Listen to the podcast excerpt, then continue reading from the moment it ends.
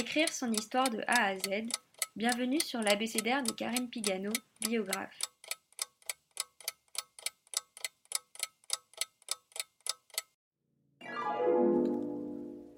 En tant que biographe, mon objectif est de fournir de bout en bout un travail de qualité.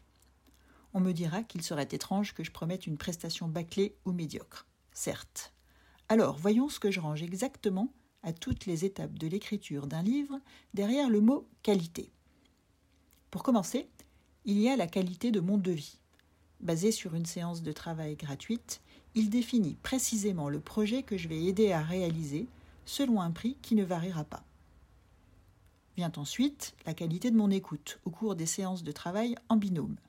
Je note fidèlement tout ce qui m'est dit, je relance si j'estime que des points méritent d'être développés, je respecte les silences, les chagrins parfois. Puis suit la qualité de mon écriture, que je pratique seul, en suivant les instructions si on m'en donne.